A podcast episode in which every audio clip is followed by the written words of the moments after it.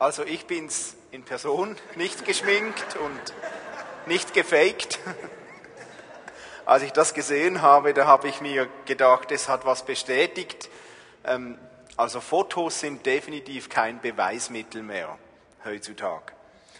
Ich habe mir gedacht, es ist schon unglaublich, was da alles investiert wird und auch was alles möglich ist, um Aussehen, um Auftreten, um das Image aufzupolieren, so wie bei diesem Model. Unglaublich. Da werden Menschen verändert und geschminkt und Haare gekürzt und verlängert und weiß ich nicht was alles. Da werden Menschen gestylt, verändert. Nur wer steckt tatsächlich dahinter? Das bleibt oft im Dunkeln. Und das war ein guter Einstieg für die Apostelgeschichte 5. Vielen Dank, Martin, für diesen tollen Text. genau, wir kommen heute zu diesem Kapitel 5. Ein Kapitel, wo für mich, welches für mich auch ein bisschen diese Gemeinde, die erste Gemeinde in der Apostelgeschichte, auf den Boden der Realität zurückholt.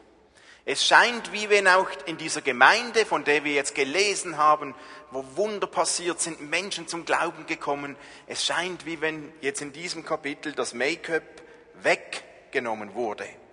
Wir bekommen jetzt einen Einblick hinter die Kulisse, in die Realität des Alltags.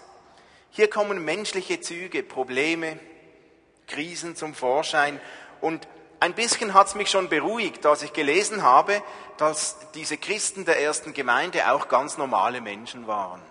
Mit Sorgen und mit Problemen und Herausforderungen. Aber der Text hat mich gleichzeitig auch etwas aufgerüttelt, und mir etwas neu von der Ernsthaftigkeit des Glaubens und unseres Gottes aufgezeigt. Und es ist ein Text, der uns sicher etwas ins Nachdenken bringen wird. Und es kann passieren, dass ihr heute nicht mit einem Hochgefühl nach Hause geht, sondern eher etwas nachdenklich. Aber lassen wir die Bibel selbst zu Wort kommen. Ich möchte einsteigen mit einem Vers, der Schluss von Apostelgeschichte 4, Vers 36. Da lesen wir, einer von denen, die den Bedürftigen in dieser Weise halfen, war Josef, ein Levit von Zypern, den die Apostel Barnabas nannten. Barnabas verkaufte ein Stück Land, das ihm gehörte, und stellte das Geld, das er dafür bekam, der Gemeinde zur Verfügung, indem er es vor den Aposteln niederlegte. Barnabas. Schon damals in dieser ersten Gemeinde hat die Gemeinde längst nicht nur damit zu tun gehabt, dass man Gottesdienste gefeiert hat, sondern schon damals war es ein großes Thema, bedürftigen Menschen zu helfen. Dass diejenigen, die genug hatten, denen halfen, die zu wenig hatten. Und dieser Barnabas, von dem wir hier lesen, ist ein außergewöhnliches Beispiel aus der Bibel für Großzügigkeit und Selbstlosigkeit. Wir lesen später noch ein paar Mal von diesem Barnabas im Neuen Testament. Er war es, der zu Paulus gestanden ist, als Paulus einer falschen Lehre verdächtigt war, wurde. Barnabas war es auch, der Paulus immer wieder unterstützt hat im Dienst. Er war es, der positiv erzählt hat von den Heiden, die in Antiochia zum Glauben gekommen waren. Und immer wieder, wenn wir von diesem Barnabas lesen, begegnet uns etwas von seiner Großmütigkeit und Selbstlosigkeit. Genauso hier als er sein Land verkaufte und das Geld der Gemeinde zur Verfügung stellte. Dabei sollten wir uns bewusst sein, dass Landverkauf und Landbesitz damals nicht einfach so locker war. Das war nicht eine Sache, wie sie heute für uns vielleicht manchmal scheint. Für eine jüdische Familie war ihr Grundstück ein Teil ihrer Identität. Es war ein Stück des verheißenen Landes. Und dieser Grundbesitz einer Familie wurde innerhalb einer Familie von Generationen zu Generationen weitergegeben. Und wenn es tatsächlich einmal in fremde Hände geriet, dann musste es spätestens im Erlassjahr wieder zurückgegeben oder freigekauft werden. Wer also Land verkauft, Grundstück und verteilt, der greift in seine Identität ein, in seine Familiengeschichte, in seine Wurzeln das war also nicht einfach nur etwas rein materielles, was Barnabas gemacht hat. Es drückt ein Stück weit eine Bereitschaft aus, seine ganze Existenz, seine Geschichte in die Hand Gottes zu legen, in die Hand der Gemeinde zu legen. Und das braucht eine gehörige Portion Selbstlosigkeit. Und Barnabas zeigt uns das hier. Und jetzt kommen wir zur Apostelgeschichte 5. Auch ein Mann namens Hananias und seine Frau Sapphira verkauften ein Stück Land. Und Hananias stellte der Gemeinde einen Teil des Erlöses zur Verfügung. Aber mit dem Einverständnis seiner Frau gab er diesen Betrag als Gesamterlös aus, während er in Wirklichkeit einen Teil für sich behielt. Ganz ein bisschen anders als Barnabas lesen wir hier von Ananias und Sapphira. Äußerlich scheinen sie eigentlich dasselbe zu tun wie Barnabas. Der hat sie natürlich beeindruckt und die haben gedacht, wow, vielleicht hat er sie auch inspiriert. Das tun wir auch. Aber der Unterschied zwischen Barnabas und Ananias war, Barnabas brachte den ganzen Erlös und Ananias brachte nur einen Teil von dem, was er eingenommen hatte von seinem Landverkauf. Das war an und für sich noch gar nicht das Problem. Denn niemand war ja dazu verpflichtet, sein ganzes Land zu verkaufen oder alles zu bringen. Das war allein die Entscheidung von Barnabas, dass er seinen ganzen Erlös brachte. Es war auch allein die Entscheidung von Ananias und Sapphira, dass sie nur einen Teil brachten. Niemand hat den ganzen Betrag gefordert oder verlangt oder erwartet. Das Problem von Ananias und Sapphira war aber, sie wollten dieselbe Anerkennung. Sie wollten dieselbe Prestige wie Barnabas hatte.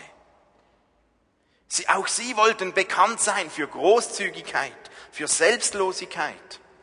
Doch gleichzeitig wollten sie auch etwas für sich behalten. Und etwas für sich behalten war ja an und für sich auch legitim, war ja gar nichts Schlimmes. Aber sie wollten keinen Abstrich machen an ihrem Ansehen, keinen Abstrich an Touch. Wow, die sind großzügig angesehen zu sein.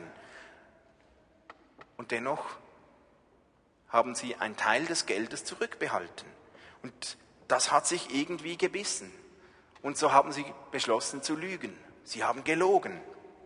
Sie wollten den Fünfer und das Weckli, wie wir hier in der Schweiz sagen.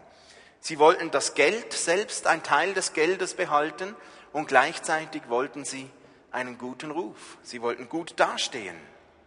Und wir sehen, wie das rausgekommen ist. Wenn ich weiterlese, Als er das Geld vor den Aposteln niederlegte, sagte Petrus zu ihm, Ananias, warum hast du dein Herz dem Satan geöffnet und dich von ihm dazu verführen lassen, den Heiligen Geist zu belügen? Warum hast du uns verheimlicht, dass du einen Teil vom Erlös deines Grundstücks für dich behalten hast? Niemand hat dich dazu gezwungen, das Land zu verkaufen. Es war ja dein Eigentum. Und nach dem Verkauf stand es dir frei, mit dem Erlös zu machen, was du wolltest. Was hat dich nur dazu gebracht, so zu handeln? Du hast nicht Menschen belogen, sondern Gott. Als Hananias diese Worte hörte, brach er tot zusammen. Es war ein Ende, das bei allen, die davon erfuhren, tiefes Erschrecken auslöste. Nun wird es dramatisch. Petrus deckt die Lüge auf und er nimmt kein Blatt vor den Mund. Hey, niemand hat dich gezwungen, das ganze Land zu verkaufen oder niemand hat dich gezwungen zu sagen, es sei der ganze Betrag. Es war deine Entscheidung, nur sei ehrlich, sei ehrlich. Und mir ist so in den Sinn gekommen, ich hörte mich da ein bisschen selbst manchmal in gewissen Dialogen mit meinen Kindern, da habe ich, ich versuche ihnen so beizubringen, euch kann schon ein Mist passieren. Ihr könnt mal was falsch machen, es kann was dumm laufen, ihr dürft Fehler machen, nur ihr sollt dazu stehen. Ich will nicht, dass ihr mich belügt. Und ich versuche meinen Kindern beizubringen, es gibt härtere Konsequenzen, wenn ihr mich belügt, als wenn euch irgendwas passiert, das nicht gut ist. Und obwohl meine Kinder eigentlich wissen, dass ich viel stärker reagiere auf Lügen, versuchen Sie es immer mal wieder, weil natürlich niemand gerne dabei ertappt werden möchte, wenn er einen Fehler macht. Und eigentlich wollen Sie ja nur gut dastehen vor mir. Und ich denke, es geht uns mit Gott manchmal genauso. Und diesem Hananias und seiner Frau ging es genauso. Sie wollten gut dastehen vor der Gemeinde und schlussendlich auch vor Gott. Aber noch viel mehr, als ich es manchmal bei meinen Kindern so einfach merke, noch viel mehr kann man Gott nicht belügen, weil Gott es merkt. Und dennoch passiert es uns manchmal so oft, so schnell, dass wir auch vor Gott besser dastehen wollen, als wir es tun, als wir es sind. Und genau das haben Ananias und Sapphira versucht. Aber sie haben nicht mit Gottes harten Konsequenzen gerechnet. Warum reagiert Gott so allergisch und so massiv auf Lüge? Sonst zeigt er sich doch so von der barmherzigen Seite, von der großzügigen Seite. Warum hier diese Härte?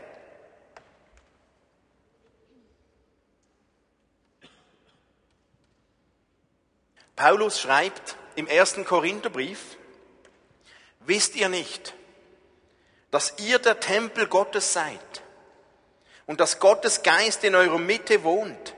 Wer den Tempel zerstört, zerstört sich damit selbst, weil er Gottes Gericht über sich bringt. Denn Gottes Tempel ist heilig und dieser heilige Tempel seid ihr. Nicht nur der Einzelne, sondern die Gemeinde zusammen ist der Tempel Gottes, stellt den Tempel Gottes dar. Und die Gemeinde hat dieselbe Funktion, wie es der Tempel hatte damals im Alten Testament. Wenn wir so das Tempelleben anschauen dazumals, dann sehen wir, dass Menschen, welche hochmütig oder arrogant in Gottes Gegenwart kamen, oft gerichtet wurden. Gott zu begegnen im Tempel, Gottes Gegenwart, war längst nicht immer nur so nett und schön und angenehm, sondern es konnte ganz schön hart werden. Und es scheint, je intensiver Menschen in der Gegenwart Gottes waren, desto heftiger war Gottes Reaktion, wenn seine Heiligkeit missachtet wurde. Und hier in der Apostelgeschichte, da ging es um den Start der Gemeinde, quasi um den Neubau des Tempels.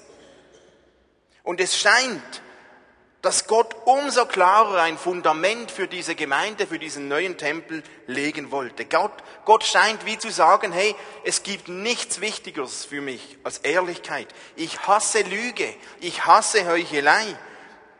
Und wenn wir uns dann erinnern, was Jesus den Pharisäern ständig gesagt hat, die er hart und scharf kritisiert hatte. Und Jesus hat ständig bei den Pharisäern diese selbstgerechte Heuchelei kritisiert. Und in den Augen Gottes ist diese Heuchelei die eigentliche Zerstörung oder Verwüstung des Tempels, der Gemeinde. Jesus hat ihnen gesagt, ihr seid eine Schlangenbrut, ein Otterngezücht. Ihr meint, ihr seid die Besten, ihr wollt einen guten Ruf, ihr wollt äußerlich fein dastehen, aber innen drin im Kern seid ihr genauso verdorben. Nur, dass ihr, dass ihr es noch kaschieren wollt. So Jesus zu den Pharisäern.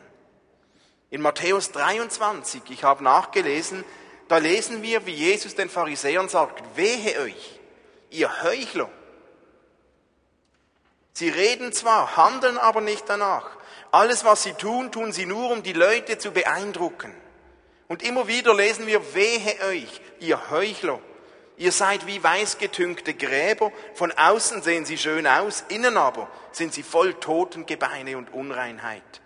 Jesus wettert ganz schön enorm gegen Heuchelei. In unserer Gesellschaft hingegen ist das völlig normal. Der Schein ist viel wichtiger als das Sein. Wir haben es in diesem Clip gesehen, bei diesem Model. Von außen muss es gut aussehen. Die Wimpern können verlängert werden, sämtliche Pickel werden wegretuschiert, die Falten übermalt und wir leben tagtäglich in einer Gesellschaft, wir wollen unser wahres Gesicht nicht zeigen. Wir wollen besser dastehen und besser scheinen, als wir es sind. Voreinander, aber auch vor Gott. Aber Gott hasst diese Heuchelei in der Gemeinde und im Tempel.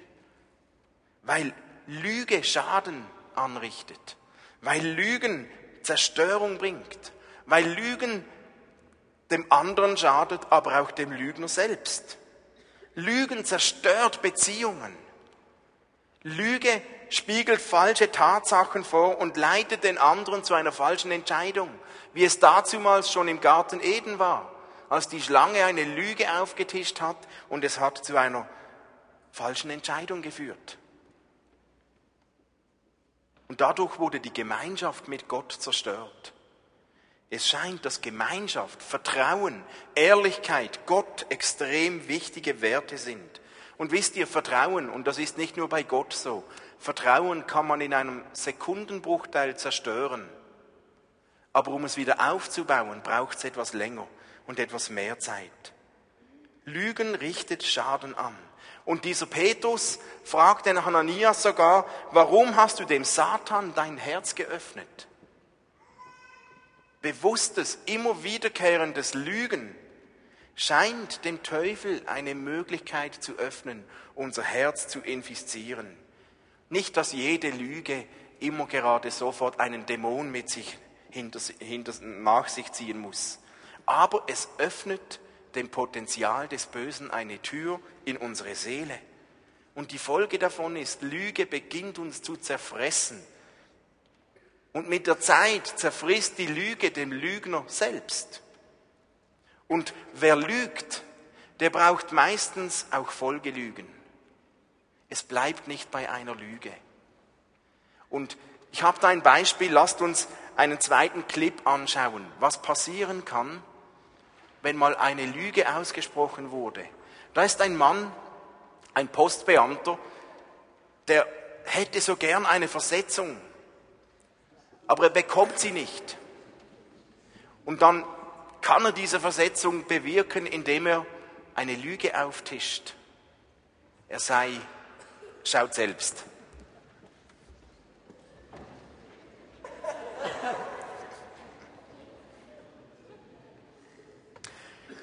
Jemand hat einmal gesagt, es ist einfach zu lügen, aber es ist schwer, nur einmal zu lügen.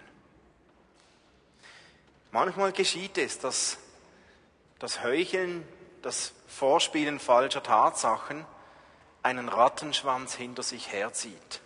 Und es wird immer verstrickter und immer komplizierter. Und nicht immer ist es so zum Schmunzeln wie in diesem Filmclip, aber es wird immer schwieriger, ein Gebäude aufrechtzuerhalten. Heuchelei und Lüge im Tempel, in der Gemeinde. Gott hat etwas dagegen, weil diese Heuchelei die Beziehung und die Gemeinschaft zwischen Menschen zerstört. Das scheint Gott derart wichtig zu sein, dass er gerade hier schon zu Beginn der Gemeinde wie ein Exempel statuiert. Wie wenn Gott so von Anfang an den Tarif durchgeben möchte. Wie wenn Gott zeigen möchte, hier geht es mir um etwas ganz besonders Heikles. Gott will in seiner Gemeinde, Gott will in seinem Reich keine Heuchelei. Gott will keine Nachfolger, die schön dastehen und schön reden, aber etwas anderes leben, die außen schön sind und innerlich faul. Gott will keine Christen, die so tun, als ob alles schön und gut wäre, aber innerlich ist alles hohl und leer. Gott will keine Gemeinde, in der es nur darum geht, äußerlich andere zu beeindrucken. Gott will Ehrlichkeit. Nicht Fehlerlosigkeit, aber Ehrlichkeit. Und das scheint Gott so wichtig zu sein, dass er sagt, das darf nicht sein. Wer mich belügt, wer mich betrügt, wer blöfft, wer anderen etwas vorspielt, der muss mit Konsequenzen rechnen. Und dieser Hananias fällt tot um auf der Stelle. Zum Glück hat Gott diese Praxis nicht bis heute durchgezogen, dass jeder, der lügt, sofort tot umfällt. Es wäre wahrscheinlich ziemlich leer hier auf dieser Erde. Aber wir dürfen uns ruhig betroffen machen lassen von der Ernsthaftigkeit der Situation.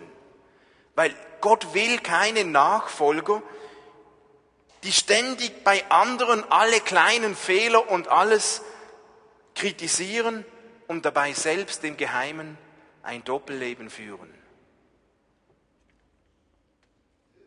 Gott will keine selbstgerechten Christen, die anderen Menschen riesige Hürden und Aufgaben und Gesetze auferlegen, die sich aber selbst nicht daran halten. Gott will keine frommen Christen, die predigen und schöne Worte sprechen, aber sich selbst nicht danach leben.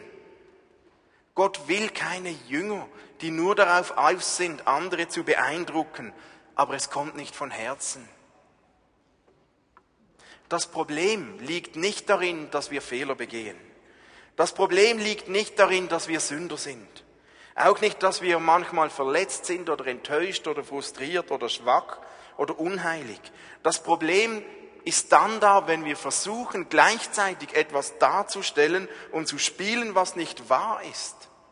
Gott ist Wahrheit und Ehrlichkeit wichtig. Und ich habe mir gedacht, vielleicht fällt es uns manchmal so schwer, Wahrheit zuzulassen, weil wir es auch als Gemeinden manchmal verlernt haben, mit Fehlern und mit Schwäche und mit Sünde umzugehen. Wie viele Christen sind überfordert, wenn in einer Gemeinde Sünde ans Licht kommt? Als wenn das erstaunlich wäre, dass da jemand Sünder ist in der Gemeinde. Aber wenn wir es nicht lernen, normal mit Sünde umzugehen, wenn wir jeden Sünder sofort richten und, und abknallen und verurteilen, dann fördern wir natürlich extrem ein geistliches Doppelleben in der Gemeinde, im geistlichen Bereich. Und Gott will das nicht. Was will denn Gott? Das Gegenteil von Heuchelei ist Integrität. Wenn Heuchelei Gott ein Gräuel ist, dann freut sich Gott über Integrität. Was ist Integrität? Das kommt vom Lateinischen integritas, heißt unbeschädigter, unverdorbener Zustand. Intego heißt unbeschädigt, heil, und wenn ich in Wikipedia nachgeschaut habe, dann habe ich gelesen, dass persönliche Integrität, die fortwährende aufrechterhaltende Übereinstimmung des persönlichen Wertesystems mit dem eigenen Handeln darstellt. Integrität heißt, mein Handeln stimmt mit meinen Werten überein. Was ich tue, stimmt überein mit dem, was ich sage. Mein Leben stimmt mit meinem Reden überein. Sein und Schein bildet nicht mehr einen Unterschied. Und somit hat Integrität etwas mit Glaubwürdigkeit zu tun, mit Ehrlichkeit, mit einer Art Unversehrtheit der Seele. Und wir lesen hier, in Apostelgeschichte begegnen uns ein Weg in unserem Kapitel, drei Möglichkeiten, welche Integrität fördern. Wenn wir da weiterlesen, Jetzt ist dieser Hananias tot zusammengebrochen. Nach etwa drei Stunden, nachdem etwa drei Stunden vergangen waren, Vers 7, kam die Frau von Hananias. Sie wusste nichts von dem, was geschehen war. Sag mir, fragte Petrus sie, ist das der volle Betrag, den ihr für euer Grundstück bekommen habt? Sapphira hätte die Chance gehabt, etwas zu verändern. Sie hätte die Chance gehabt, für sich selbst die Sache wieder ins Lot zu bringen. Sie bekam eine neue Chance und sie bekam die Chance, ihr Verhalten zu bereuen. Sie hätte zu ihrer Lüge und die Lüge ihres Mannes stehen können. Und wahrscheinlich wäre ihr nichts passiert. Aber sie antwortet, ja, erwiderte Sapphira, das ist der volle Betrag. Da sagte Petrus zu ihr, warum seid ihr beiden übereingekommen, den Geist des Herrn herauszufordern? Und auch sie im selben Augenblick sank Sapphira zu Boden und starb. Eine Möglichkeit, Integrität zu lernen, ist es, zu unseren Schwächen zu stehen. Steh zu dem, was du getan hast. Sapphira fuhr dieselbe Schiene wie ihr Mann. Und so ereilte sie auch dasselbe Schicksal. Das eigentliche Problem bei der Sünde ist oft nicht die Sünde selbst, sondern die Weigerung dazu zu stehen, die Weigerung, sie anzuerkennen, die Weigerung, die Sünde zu bereuen. Das wäre die Chance gewesen für Sapphira, Integrität zu lernen, indem sie zu ihrer Lüge gestanden wäre. Denn wenn Lüge ans Licht kommt, dann verliert sie etwas von ihrer Macht. Wer zu seinen Fehlern steht, der fördert Integrität. Wer zu seinem wahren Sein steht, der fördert Integrität. Das fordert uns heraus. Aber es fördert Integrität.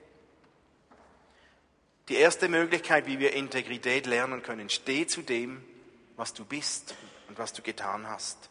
Die zweite Möglichkeit, wir lesen es in Vers 11, eine tiefe Ehrfurcht vor Gott ergriff die ganze Gemeinde und genauso erging es allen, die von diesem Vorfall erfuhren. Ehrfurcht, was bedeutet es, den Herrn zu fürchten? Was meint Gottesfurcht? Gottesfurcht ist ein zweiter Weg, Integrität zu lernen. Ehrfurcht vor Gott bedeutet nicht, vor Gott Angst zu haben und vor ihm unterzugehen und ihn zu behandeln, als wenn er ein Diktator wäre. Ehrfurcht hat etwas zu tun, diesen Gott mit Respekt zu betrachten, ihm die Ehre zukommen zu lassen, die ihm gebührt. Und wer Respekt vor einer Person hat, der ist auch ehrlich dieser Person gegenüber.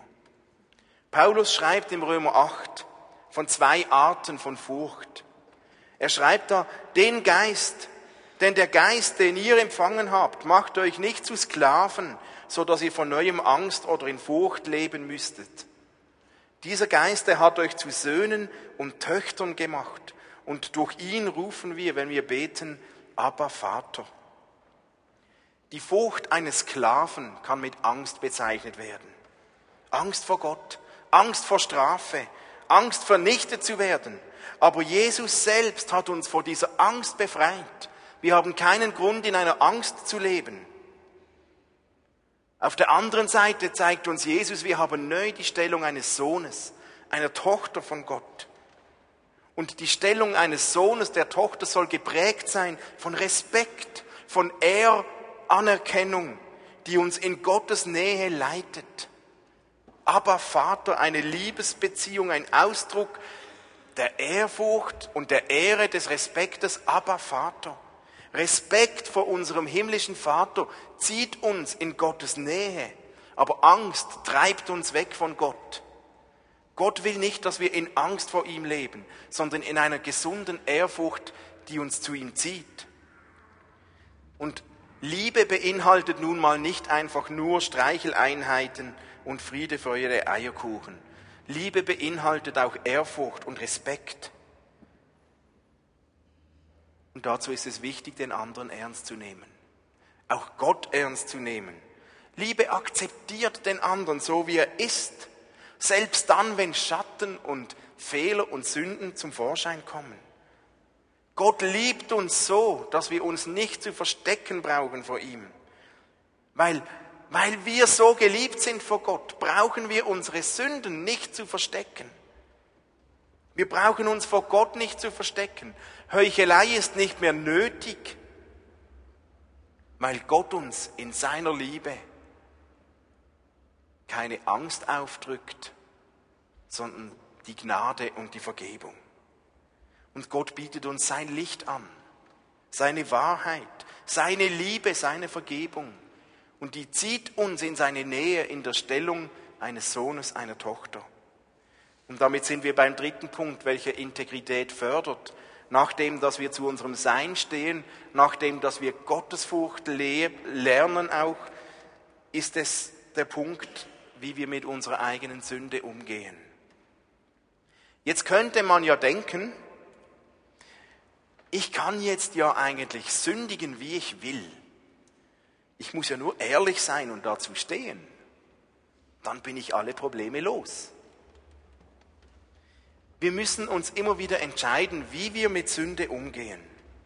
Wer Sünde nicht ans Licht bringt, den wird sie je länger desto mehr gefangen nehmen und mit der Zeit innerlich zerstören. Sünde, die nicht ans Licht kommt, wird im Dunkeln wuchern und um sich fressen. Und sie wird, wird dazu führen, dass wir uns immer tiefer in sich hinein verstricken. Und wir werden immer mehr wie dieser Mann, der dann im Rollstuhl sitzt und das zeigen muss. Wir werden immer mehr dazu verdammt sein, den Schein zu wahren, den Schein wahren zu müssen. Unser wahres Sein wird immer schwerer werden, ans Licht zu holen.